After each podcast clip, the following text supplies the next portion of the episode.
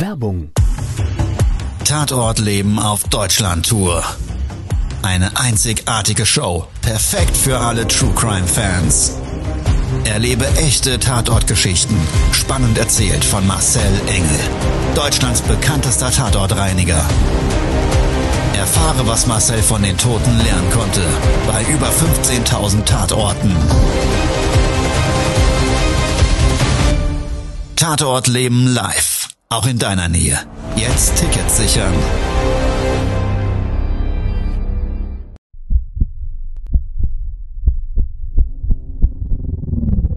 Todesursache. Der Podcast mit Tatortreiniger Marcel Engel. Es wird immer mal wieder in meinem Podcast vorkommen, dass wir sehr tief in das Geschehen eintauchen.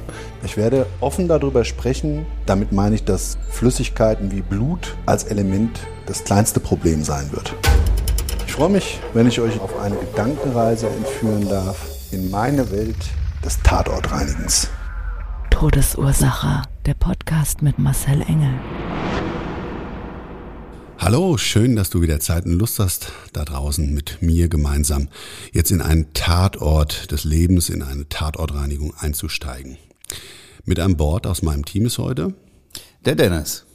mein lieber Dennis. Wir haben ja gestern wirklich mit größten Mühen versucht, Okay, wollen wir das jetzt verraten, ja. ja, können wir ruhig und sollten wir ruhig Ja. machen, das Format zu wandeln. Und können an der Stelle sagen, unser Format und unsere gesamte Thematik ist so in den letzten Monaten in eine Richtung gegangen, wo ich jetzt gesagt habe, ich würde ganz gerne mit euch als Team und mit dir da draußen als Zuhörer meinen ursprünglichen Gedanken, meinen ursprünglichen Sinn, warum ich dieses Berufsbild teile, warum ich meine, meine Gefühlswelt mit dir da draußen teile, das würde ich ganz gerne mal wieder mehr in den Fokus rücken lassen.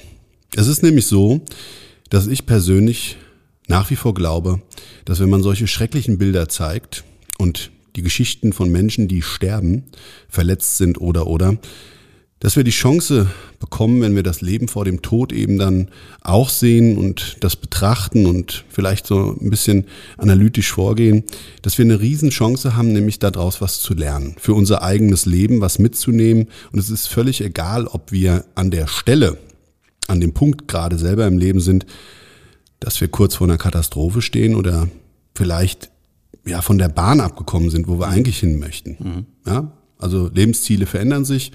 Ich meine, ich bin jetzt fast 50 und das hat sich bei mir x-fach als Unternehmer gewandelt und auch natürlich als Mensch.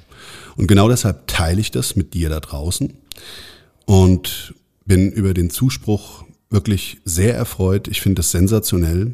Vielen Dank nochmal da an der Stelle. Wir haben gemeinsam 100 Folgen mit dir da draußen zusammen durchlebt. Und ja, ich würde sagen, wir starten jetzt mal in die vielleicht nochmal gezieltere Formatsform von Todesursache. Die Geschichten meiner Erlebnisse mit Menschen, die ich betreuen durfte, die teilweise auch verstorben waren, aber auch die Hinterbliebenen etc. etc. Und lasst uns doch einfach mal schauen, wie in den nächsten Folgen wir vielleicht alle gemeinsam da draußen Mehrwert ziehen. Das gesamte Leben in der Plastiktüte. So heißt die heutige Folge. Ganz, Marcel, ganz genau. was hat's damit auf sich? Ja, ist ein merkwürdiger Titel und rührt aus der Tatsache, dass ja aus der Geschichte heraus, wie gleich zu hören sein wird, ein Mensch eigentlich sein gesamtes Leben in zwei Plastiktüten mit sich rumgetragen hat. Und ich mir dazu ganz, ganz viele Fragen gestellt habe, was denn eigentlich unser Leben ausmacht. Sind es die Dinge, die wir drumherum besitzen oder glauben zu besitzen?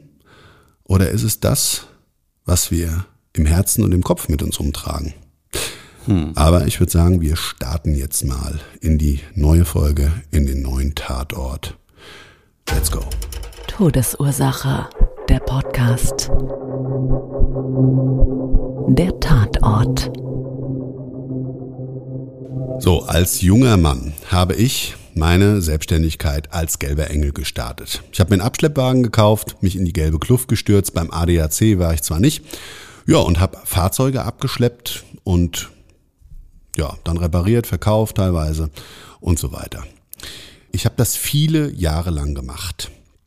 Und dadurch hat sich ein Netzwerk aufgebaut. Autobahnmeistereien unter anderem waren meine Auftraggeber.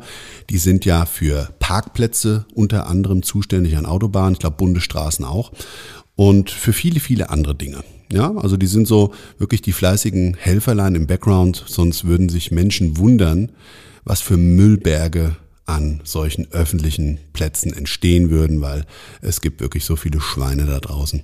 Unfassbar. Ja, und selbst wenn ich schon seit meinem 25. Lebensjahr mit dem Abschleppen gar nichts mehr am Hut habe, sind die Netzwerkpartner geblieben. Die haben natürlich dann über die Jahre auch festgestellt, dass ich Spezialreinigungen durchführe. Tatortreinigungen fanden die auch ganz faszinierend. Und es gibt auch in ganz, ganz seltenen Fällen nicht nur den Spezialreinigungsrahmen, den wir anbieten dürfen für diese Partner, sondern auch Leichenfundorte. Und somit gab es einen Sonntag. Schönstes Wetter, Frühjahr, über 20 Jahre her. Ja, und was soll ich dir da draußen sagen? Es war dann so, ich hatte eigentlich was ganz anderes vor, aber nichtsdestotrotz haben die meine private Rufnummer und dann hilft man natürlich auch gerne persönlich weiter. Ich habe viele Angestellte schon seit Jahren und auch damals, die ich hätte rausschicken können, aber für ganz viele Kunden fahre ich dann auch sehr gerne wieder selber raus. Somit dachte ich mir, gerade das Abschleppen Back to the Roots mal wieder raus auf die Straße ran an die frische Luft, weil was ich erfahren habe, es war ein sehr ungewöhnlicher Leichenfundort. Und zwar eine Autobahnbrücke und drunter unter dieser Autobahnbrücke ist eine Bundesstraße, hat das lang geführt. Und man darf sich das so einen richtigen, in, aus einem Ballungsgebiet hier im Rhein-Main-Gebiet, so einen richtigen äh, Netzknotenpunkt vorstellen. Ich weiß nicht, ob du das da draußen schon mal gesehen hast, so im Fernsehen, wenn du so wie so eine Spaghetti-Salat hast, lauter Straßen übereinander geklatscht, gerade was weiß ich, wenn man in Amerika so Großstädte sieht oder in China, das ist unfassbar. Also ganz so schlimm war es da nicht. Aber dieser Leichenfundort, der war nämlich unter dieser Autobahnbrücke. Besser gesagt, nebendran seitwärts so im Gebüsch. Und ich möchte das vielleicht mal so erklären. Das war nur mit dem Fahrzeug zu diesem Leichenfundort zu gelangen. Also derjenige, der dort verstorben ist, der musste vorhergehend von einem Feld aus über eine Leitplanke krabbeln. Das war diese Abfahrt auf diese Bundesstraße und dann wieder über die nächste. Und dann kam der zu dieser Dreiecksinsel, wo dieser Brückenteil ähm, ja, platziert war. Und so eine Autobahnbrücke mit so einer gepflasterten, steilen Rampe, da war auch eine Treppe mit eingelassen. Unterhalb da ein bisschen grün, eine Rinne, ein Gully davor, das hat das da alles, das, das Regenwasser der Straße aufgefangen. Es liefen an dem ähm, Autobahnbrückenteil oberhalb so Metallrohre entlang und es gab auch eine Treppe, wenn man dann also praktisch unter der Brücke gestanden hat und von der Bundesstraße aus war das so ungefähr sechs Meter hoch versetzt. Da gab es so einen Platz unterhalb, man nennt das den Brückenköpfen. Da kommt man aufrecht stehen. Ich so mit meinen zwei Metern zumindest konnte da gut stehen. Ja, und es gab viel Taubendreck und viel Müll und nebendran, links und rechts, neben diesem Brückenkopf war praktisch auch alles begrünt. Da war Gras, Böschung, ein bisschen Gebüsche.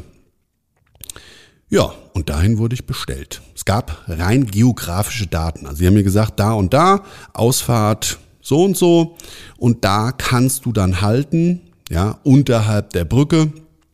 Und ja, der Verstorbene lag unter der Brücke. Also eigentlich schon mal ein extrem ungewöhnlicher Fall. Dann habe ich gesagt, ich müsste mal wissen, auf was ich mich so vom Fachlichen her einstellen darf. Man hat mir gesagt, naja, also der lag wohl mehrere Wochen.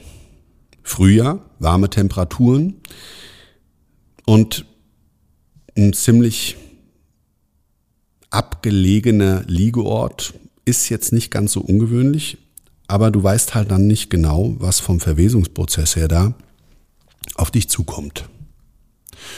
Naja, also Auto gepackt, hingefahren und dann ging's los.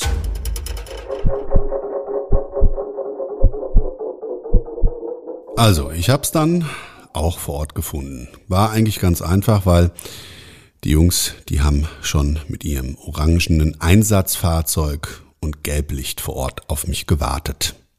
Unter der Brücke auf einem Standstreifen habe ich geparkt, Warnblinker an, ausgestiegen, meine Kontaktpartner dort begrüßt. Die Jungs sind im Auto sitzen geblieben und haben mir gesagt, du musst jetzt da über die Leitplanke drüber. Dann geht's da die Treppenstufen hoch. Unterhalb des Brückenkopfs auf der rechten Seite gibt's noch nochmal eine Treppe. Und neben der Treppe, die dann praktisch zum, äh, zur drüberliegenden Autobahn geführt hat, ja, ähm, da ist ein Gebüsch und da lag der Verstorbene. Und dann habe ich mein Köfferchen gepackt und bin da hoch. Und wie ich ausgestiegen bin, habe ich erst gedacht, es war ja an der frischen Luft, es war ja Frühling, es riecht schon ein bisschen nach Leiche, stinkt aber auch extrem nach Fäkalien, nach Urin und naja, gut, ansonsten sind die Autos vorbeigehämmert. Und irgendwie habe ich es nicht so ganz, weil auch der Fahrtwind eben das immer wieder ein Stück weit dann weggedrückt hat, habe ich es nicht so ganz ähm, olfaktorisch klarstellen können. Aber ich habe mir gedacht, wow, also wenn es hier draußen schon so ansatzweise riecht, dann erwartet mich da gleich einiges. Also bin ich die Treppchen hochgelaufen, wie vorher umschrieben, dann rechts vorbei, an dem Brückenkopf, im Gebüsch und da sah ich dann so einiges. Auf dem Boden lag viel Kartonage. Also der Boden war da so ein bisschen ausstaffiert, so würde ich das mal sagen. Die Brücke oder dieser Brückenteil und vor allen Dingen da, wo der ganze, das ganze Unrat auf dem Boden lag, war so ein richtiges Kronendach eines Baums. So ein richtiges Bäumchen, das wie so eine Art Schirm, glaube ich, diesen Schlafplatz und diesen Le Lebeort so vor möglichem Regen und so weiter geschützt hat. Und wenn ich jetzt ganz ehrlich bin, so in dieses, in dieses Laubkleid, ja, dieses Gebüsches, was dann auch noch nebendran gewachsen war, war wie so eine Art kleiner Laufweg und wie so ein kleiner Eingang, so eine grüne Tür, so würde ich es mal umschreiben. Eigentlich sah es bis zu dem Zeitpunkt da vor Ort richtig gemütlich aus. Und während ich dann weiter auf den Boden geschaut habe und mir dann den Weg da in dieses Gebüsch rein bahnen wollte, ist mir so aufgefallen, dass das so ein ganz merkwürdiges Rauschen hatte. Nämlich immer so die Autos, PKWs, LKWs, die so über diese Brücke drüber gefahren ist, die haben so ein, ja, so ein, so ein, so ein Grundrauschen mit sich gebracht.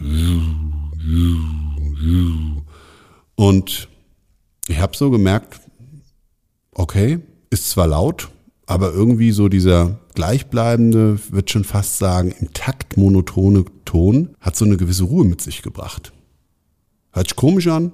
Weiß ich nicht, kennst du das, Dennis? Hast du das auch schon mal? Äh, kann ich mir gut vorstellen, ja. Also, ja, ich hatte es im, im, im Sommer bei uns im Ort. Äh, steht der Wind auch manchmal so, dass er so ein bisschen die Geräusche von der Autobahn rüberträgt und ähm, ja, hört sich manchmal so ein bisschen wie so ein Meeresrauschen an. Ja. Auch nicht schlecht. Ja.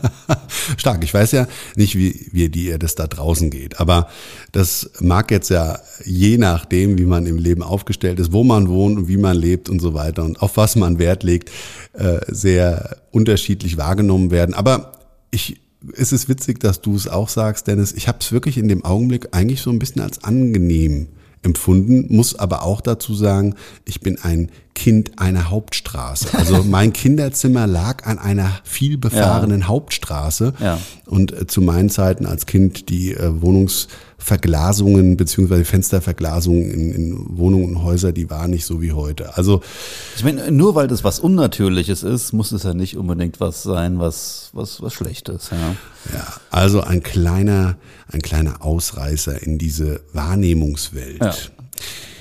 Ja, und jetzt bin ich dann, wie gesagt, durch diese grüne Tür gegangen. Also es war alles schon wirklich ganz grün und blickdicht. Und wie ich so in das Gebüsch reingeschlupft war, da war es dann wieder ganz anders. die ganzen Ästelungen, die waren blattfrei. Und das war wie so ein kleiner, ja, wie nennt man das nochmal, wie so ein kleines Blätteriglu. So würde ich das mal umschreiben. Da drin eine Fläche von rund 20 Quadratmetern, zwar leicht hanglagig, also die waren jetzt nicht alle gerade, aber es war alles frei und so richtig wie so eine Art Wohnraum eingerichtet. Also du konntest erkennen, da gab es einen Schlafplatz, du konntest erkennen, da gab es so, eine, so einen Campingstuhl, so einen alten, ja, der dann vor so einem, von einer Feuerstelle stand, die Boden, zumindest Holzkohle und so weiter lag da so gezeigt hat, okay, das mag wahrscheinlich so ein bisschen der, der Platz gewesen sein, wo er sich dann aufgewärmt hat. Und es gab so einen Gaskocher da in der Ecke. Also, wenn der Ort und das drumherum nicht so schrecklich gewesen wäre, war es eigentlich schon wieder ein bisschen schön. Ich kann es gar nicht umschreiben, ja, es ist, es ist schwierig. Also, ich habe dann aber mich natürlich darauf fokussiert, bei aller Wahrnehmung da zu diesem, zu diesem Ort, ähm, wo der Leichenfundort ist. Und man konnte das dann aber auch erkennen. Also da, wo der Schlafplatz war, da lagen auf dem Boden so äh, Pappkartonagen. Es lag dort eine alte Matratze, komplett durchgelegen, ohne Laken. Also die war eher, ich sag's jetzt mal, braun-grau und mit Fußspuren drauf und du konntest halt sehen, dass wahrscheinlich die Matratze da schon hingezerrt äh, vorher wirklich mehr als ihren Dienst getan hatte und es lag auf dieser Matratze drauf eine verknitterter roter Schlafsack, komplett zerfleddert, so, so ein gesteppter mit einem Reißverschluss, der war unten im Fußbereich war der zu. Ja, und da konnte ich dann auch schon sehen, der ist durchsogen, sowie als auch die Matratze und auch die Pappe mit Leichenflüssigkeit. Konntest auch Biomasse erkennen, bräunlich. Du konntest dort unheimliche viele Nekrophagen erkennen. Es sind zu dem Zeitpunkt in dem Bereich unglaublich viele Fliegen gewesen und das darf man sich so vorstellen, ich weiß nicht, ob du das da draußen schon mal gesehen hast, wenn ja irgendwo im Park oder so frisch ein Hund hingekotet hat, dann sind da halt auch lauter Fliegen und da in dem Rahmen eines Leichenfundortes, gerade auch im, im öffentlichen Raum oder in der freien Natur, dann stellt sich das da ähnlich dar. Also, die Biologie hat ihren Lauf genommen und ich hatte für den Fall, dass ich was einpacken muss, zwei riesengroße Kunststoffsäcke, die 2,5 Kubikmeter Fassungsvolumen haben. Die sind eigentlich für einen ganz anderen Zweck normalerweise von der Industrie hergestellt, aber wir zweckentfremden die, weil sie halt ideal dafür geeignet sind. Also habe ich den Schlafsack da rein, der hat geklebt an der Matratze, hab den hochgehoben, dann ist wirklich so fettig, triefig die Leichenflüssigkeit, dieses ölige wieder auf die ähm, Matratze runtergetropft und an einer Seite, wie gesagt, war es auch richtig am Rand verklebt. Ja, dann drunter liegend, da war so ein richtiger Madenherd, auch sehr ausgeprägt mit ein paar hundert Maden in diesem Brei, die dann auch auf Flucht gegangen sind sozusagen. Die sind run um ihr Leben. Ähm, weil sie wussten, jetzt da stimmt irgendwas nicht, nehme ich mal an, ne, wenn der Tatortreiniger kommt. Ja, und dann ähm, habe ich halt, wie gesagt, Step by Step alles weggeräumt. Und dann wird das in die Säcke geschafft, verklebt mit Panzerband. Ja, das wird also geruchsdicht gemacht und habe das runter zu meinem Auto geschafft. Die Jungs, die haben vor Ort noch gewartet. Die waren sozusagen die Absicherung für mein Fahrzeug. Ich habe dann gefragt, wie handhaben wir das denn jetzt? Wir haben hier eine Kontaminierung verschiedener Gegenstände, Pappe, ist hier alles in den Säcken drin. Was mache ich denn mit dem Erdreich? Wie hättet ihr es denn gern? Da gibt es dann zwei Möglichkeiten. Entweder wir tragen das ab oder aber es gibt eine Möglichkeit, das auch zu dekontaminieren. Ja, wir verwenden dann zum Beispiel Kalkmilch Kalkmehl. Ähm, das ist eine Möglichkeit, zum einen ein potenzielles Infektionsrisiko dort einzu ähm, oder mit dem Bindemittel eben einzudämmen und oder aber beziehungsweise das Abtragen dann, also im Tiefengrund, bis zum Tiefengrund entsorgen. Die Jungs haben gesagt, wortwörtlich, kippt was drüber, das langt. Da geht bis zum äh, Sommer, bis da gemäht wird, sowieso keiner mehr hin. Ich habe gesagt, gut, alles klar, so machen wir das. Und dann haben sie mir gesagt, ob ich denn den Gesamtplatz da räumen könnte. Das ist auch kein Problem, mache ich gerne. Also die Treppen wieder hoch und den Auftrag erweitert um den Räumungspart. Ich habe dann festgestellt, dass ich die ganze Zeit, und daher rührte übrigens anfänglich auch diese Geruchswelt, Fäkalien, Urin etc., dass derjenige sauber außerhalb dieses Gebüsches seine Toilette hatte. Ja, und da bin ich ständig dran, mehr oder weniger vorbeigelaufen.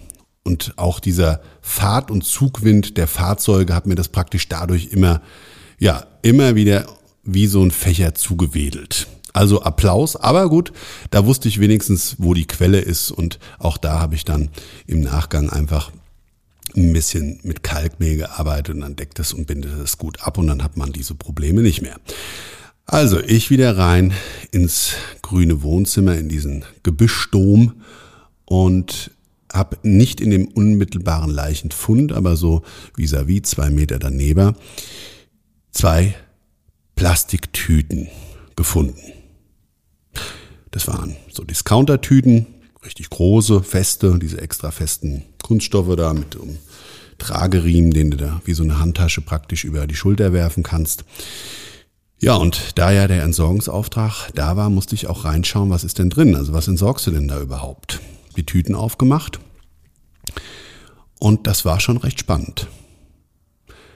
Da war mehr oder weniger, da das ja ein obdachloser Mensch war, den sein gesamtes Leben drin. Ein Fotoalbum aus vergangenen Tagen, wahrscheinlich mit seiner Freundin, Schwester, Frau, Familie. Also es gab unterschiedliche Gesichter zu, in unterschiedlichen Lebenszyklen. Und so wie das aussah, hat der Mann ein schönes Leben gehabt. Also es waren viele Bilder von Reisen dabei. Ich glaube, der hat viel von der Welt gesehen. Es waren viele Fotos, wo er drauf gelacht hat, fröhlich war mit anderen Menschen. Ob's die alle noch gab oder nicht, das wusste ich ja zu dem Zeitpunkt nicht oder beziehungsweise das ergibt sich eigentlich nie wirklich. Du erfährst ja nicht alles. Ja, und ich habe so seine persönlichen Unterlagen auch gefunden. Da gab's einen Gesellenbrief, ja, also er war gelernter Schlosser und dann hat man auch so ein paar Arbeitszeugnisse gesehen. Der war viel auf der Welt unterwegs und hat sich das so ein bisschen ergeben als Industriemechaniker und hat wohl an unterschiedlichsten Bauprojekten auf der ganzen Welt mitgewirkt. Ja, zumindestens er immer mit so einem Bauchtäschchen und Hammer und Schraubenschlüssel und so weiter hat er da mit seiner, mit seiner Sonnenbrille braun gebrannt und so einer kurzen, knappen, äh, äh, na, wie heißt denn das, Jeanshose in den wildesten Posen überall irgendwie an äh, Brücken gehongen und Fassaden und so weiter und so weiter. Also irgendwie muss er im Leben wohl handwerklich begabt, da seiner Passion gefolgt sein. Es war irgendwie merkwürdig. Das Gefühl, dass ein Mensch sein gesamtes Habenguten, sein ganzes Leben in einer Plastiktüte mit sich rumträgt und oder aber beziehungsweise die irgendwo in einem Gebüsch steht, was er dann sein Lebensort, sein Zuhause würde ich es mal nicht nennen, aber da, wo er zumindestens für sich sein Schlafen, sein Ausruhen, sein Überleben sichert. Gegessen hat er dort und so weiter und so weiter, ja. Also ist schon komisch. Und ich habe nach dieser Tatortreinigung immer wieder, wenn ich an obdachlosen Menschen vorbeigegangen bin, für mich eine ganz andere Sichtweise zu dem Thema gehabt. Also ich habe das, glaube ich, schon mal in einer anderen Podcast-Folge erzählt dass man vielleicht so ein bisschen, ja, mit so einem Vorurteil immer denkt, das sind Menschen, die selbstbestimmend verschuldet, ja Alkoholiker frei gewählt in die Obdachlosigkeit rutschen. Und da glaube ich eben nicht dran. Ich durfte schon ganz viele kennenlernen und ich glaube, es ist es wert, diesen Menschen auch immer mal ein Gehör zu schenken, weil die haben oftmals ein unfassbar gefülltes und bewegtes Leben hinter sich. Und warum auch jedes einzelne Schicksal dann dort in die Obdachlosigkeit geführt haben möge, und das ist ja alles sehr spekulativ, ist es trotzdem so, dass die Menschen, glaube ich, eines uns in gewisser Hinsicht vielleicht sogar voraus haben. Die haben nämlich jeden Tag einen wirklichen, realen Überlebenskampf. Die Straße ist hart. Von einem Tag auf den anderen nicht die Sicherheit zu haben, was isst du, wo schläfst du, kannst du am nächsten Tag unter dieser Brücke vielleicht überhaupt noch deine Sachen wiederfinden? Dort herrscht Gewalt.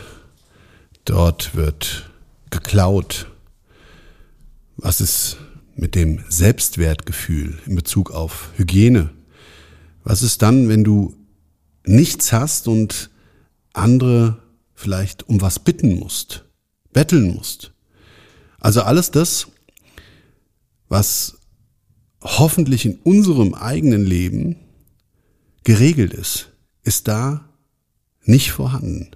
Und wenn man jetzt sich mal darauf einlässt, was wir denken manchmal für Probleme zu haben und das vergleicht mit den Menschen auf der Straße, ich finde da, ja, da kann man dann wieder sagen, das war Tatort und Mindset und die Relativierung der eigenen Probleme im Leben, die dann auf einmal so verschwindend gering erscheinen.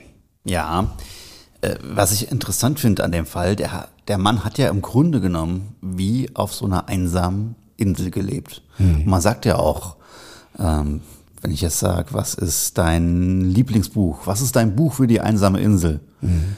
Dass du so diesen, diesen Gedanken hast, dein Leben auf so ein paar kleine Dinge runterzubrechen. Mhm. Was ist dir das, sind dir die wichtigsten Dinge in deinem Leben? Ja. Der hatte sich trotzdem eigentlich soweit, ich habe ja schon viele solcher Schlafplätze auch gesehen und erlebt, ähm, würde ich sagen, wenn man das an der Stelle so umschreiben darf, er hat sich seinen Möglichkeiten entsprechend schön gemacht. Ja, also ich, also so wie du mir das jetzt erzählt hast, ich meine, der Mann hatte bestimmt ein hartes Leben und hatte harte Zeiten. Aber ich kann mir durchaus vorstellen, dass der auch ein paar Momente hatte, wo es dem da gut ging. Neben dieser Autobahn führte im Übrigen ein riesengroßes Feld entlang. Mit so einem Gehweg, der von vielen Personen als Freizeitaktivität genutzt wurde. Da wurde gejoggt, da wurde Fahrrad gefahren, da waren viele Spaziergänger, wir hatten schönstes Wetter sonntags. Auch wenn das ein ungewöhnlicher Ort sein mag oder so erstmal erscheint, das ist da in der und an dieser Stelle nicht ungewöhnlich. Wie gesagt, angrenzende Felder, die einfach gewisse Freizeitaktivitäten mit sich gebracht haben. Das heißt, der, der Mann war gar nicht so weit weg von der Zivilisation entfernt. Ja, ist eigentlich wirklich ein bisschen surreal. Du musst dir das so vorstellen, dass da wochenlang jemand in Gebüsch tot gelegen hat, das hat auch, wie gesagt, massiv gerochen. Ja. Und im Endeffekt hat auf der anderen Seite 50 Meter weiter das Leben stattgefunden und gegenüberliegend der Tod. Ja. Also war auch so ein Erlebnis für sich. Ja, und dann hatte ich noch ein Erlebnis. Als ich nämlich den Müll eingepackt habe, stand jemand an dieser Leitplanke, an diesem Gehweg und hat rübergerufen. Auf dem Feld.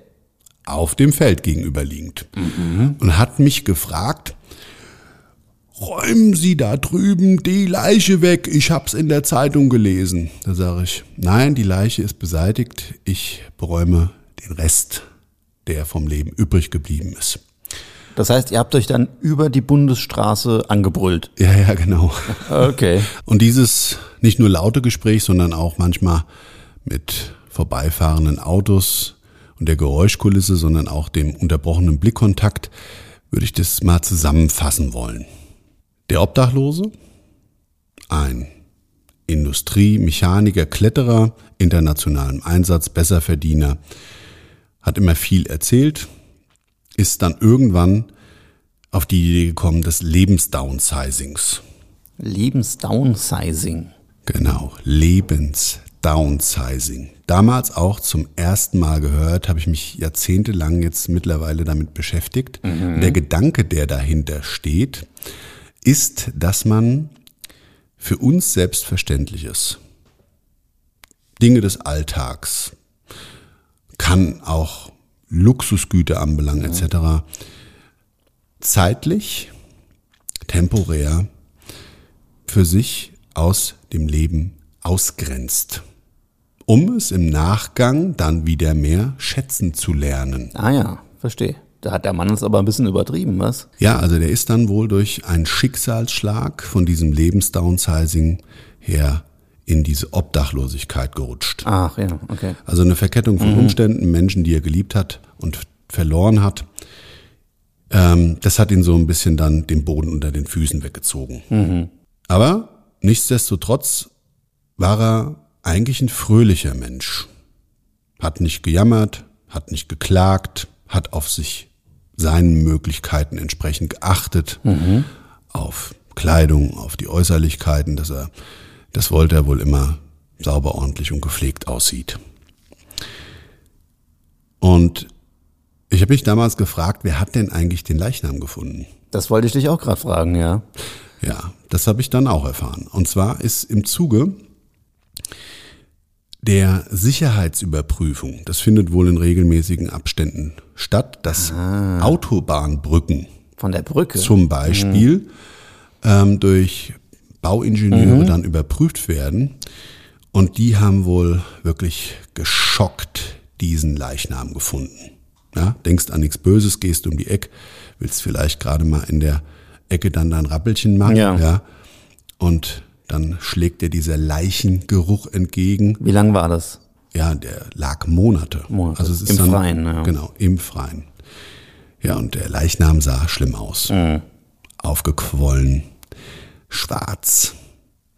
Und ich habe auch gehört, dass die, die gesamte sichtbare Partie des Gesichtes und des Oberkörpers ein Stück weit wahrscheinlich durch Tiere und eben durch den Verwesungsprozess als solches zu einer extremen Entstellung des Gesichtes geführt hat. Oh. Und wenn du jetzt nie einen Leichnam in deinem Leben im Vorfeld mhm. gesehen hast und dann vielleicht gerade noch, darfst du dir so vorstellen, bist du an Gedanken, bist eigentlich in deinem, in deinem Arbeitsfluss. Und ich nehme mal stark an, dass die in diesen Bereich des Gebüsches rein mussten oder der da reingegangen ist, der auf der Findende, weil der wirklich mal seiner Notdurft vielleicht nachgehen wollte. Mhm. Und dann liegt da so ein Leichnam. Ja, also das, das ist natürlich ein Schock, ja. Boah, das muss krass sein. Gut, also das war auf jeden Fall so eine Sache.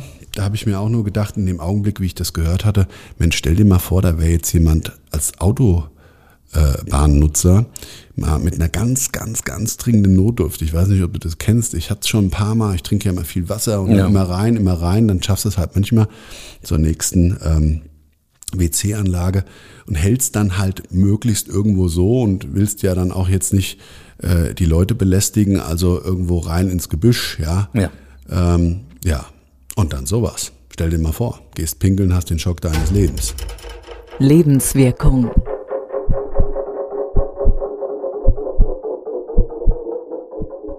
So, Marcel, die Lebenswirkung. Was, was hat's mit dir gemacht? Ja, also zwei Dinge. Und zwar zum einen glaube ich, dass wir uns oftmals ein bisschen in unsere eigenen Problemwelt rausnehmen sollten. Gerade mhm. aktueller denn je mit diesem schrecklichen Krieg. Wenn man sich vorstellt, was Menschen dort für Probleme haben, die verlieren alles und kommen ja. auch nur mit einem Rucksack oder mit einer Plastiktüte, mit ihrem ja, restlichen Hab und Gut, mit ihren Habseligkeiten. Von einem Augenblick auf den nächsten. Ja. ja hierher. Und deshalb habe ich diesen Tatort im Moment immer mal wieder wenn ich was in den Medien sehe, so vor Augen. Mhm. Weißt du, diese, diese zwei Tüten des Lebens, wenn Menschen da jetzt gerade auf den aktuellen Bildern mit ihrem Rucksäckelchen hier ankommen, unfassbar.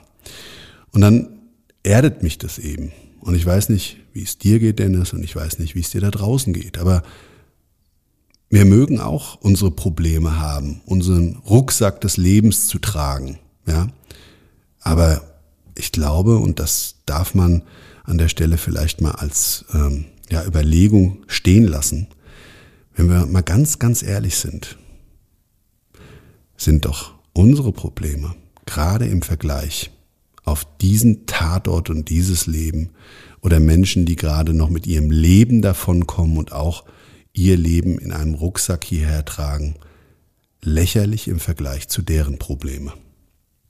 Ja. Und in beiderlei Hinsicht, ob jetzt Menschen, die kein Obdach haben oder auch Menschen, die sonst Hilfe brauchen, finde ich, ist der zweite Gedanke, den wir da mitnehmen dürften, dass man Menschen doch mal eine helfende Hand reichen kann, wenn man irgendwie die Energie gerade mitbringt, ein freundliches Lächeln. Das kann es schon sein. Das muss ja gar nicht viel sein. Genau. Die Kleinigkeiten im Leben sind es dann, die es dann vielleicht ausmachen, um den Menschen etwas zu schenken. Ja. Ja, das war's schon an der Stelle. Ich hoffe, dir hat diese Podcast-Folge gefallen. Es würde mich sehr, sehr freuen, wenn du das nächste Mal wieder einschaltest, dabei bist zu einer neuen Folge unseres Podcasts. Ansonsten, wenn du mich mal live begleiten möchtest bei einem Tatort, dann hast du dazu die Möglichkeit. Wir sind auf Deutschland-Tour mit dem Bühnenprogramm Der Tod und andere Glücksfälle. Dich erwartet dort unzensiertes Videomaterial zu meinen Tatortreinigungen, die erzählten Geschichten meiner Erlebnisse und ich lade dich ein, gemeinsam mit mir einen Perspektivwechsel vorzunehmen. Und zwar einen Perspektivwechsel auf das Leben vor dem Tod. Es kann unser ganzes Leben verändern. Und ich würde mich sehr freuen, wenn du dich darauf einlässt und mit mir gemeinsam diesen Weg gehst bei dieser Veranstaltung der Toten andere Glücksfälle. Karten dazu erhältst du im Internet an allen bekannten Vorverkaufsstellen. Ja, ansonsten, Dennis. Ja. Hast du noch was zu sagen? Habe ich noch was zu sagen? Ähm, danke für die vielen Leute, die uns jetzt schon seit über 100 Folgen begleiten. Und ja, auf die nächsten 100. ja, sensationell. Genau, also wenn Tatorte das Leben verändern. Damit machen wir weiter in Todesursache. Wie gesagt, ich freue mich, wenn du das nächste Mal dabei bist. Ja, ansonsten wünsche ich dir einen wunder, wunderschönen Tag. Was auch immer davon übrig ist, eine schöne Restwoche. Ciao, bis zum nächsten Mal. Dein Marcel. Und der Dennis. Das war's schon mit der neuen Folge von Todesursache, der Podcast mit Marcel Engel, Kopf einer eigenen Spezialreinheit und Tatortreiniger bei mehr als 12.000 Orten auf der ganzen Welt. Was kann Marcel für dich bereinigen? Jederzeit. Weltweit.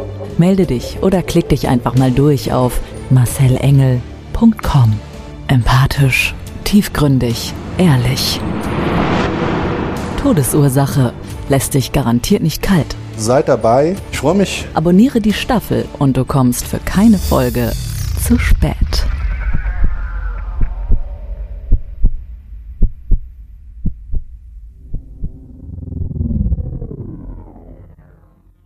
Mobbing findet überall statt. In der Schule, am Arbeitsplatz, innerhalb der Familie und im Internet. Erfahren Sie in dem Kompaktbuch Ausgemobbt wie sie sich gegen Mobbing wehren und künftig vermeiden, zum Mobbing-Opfer zu werden. Ausgemobbt von Marcel Engel und Martin Zowak, überall im Buchhandel.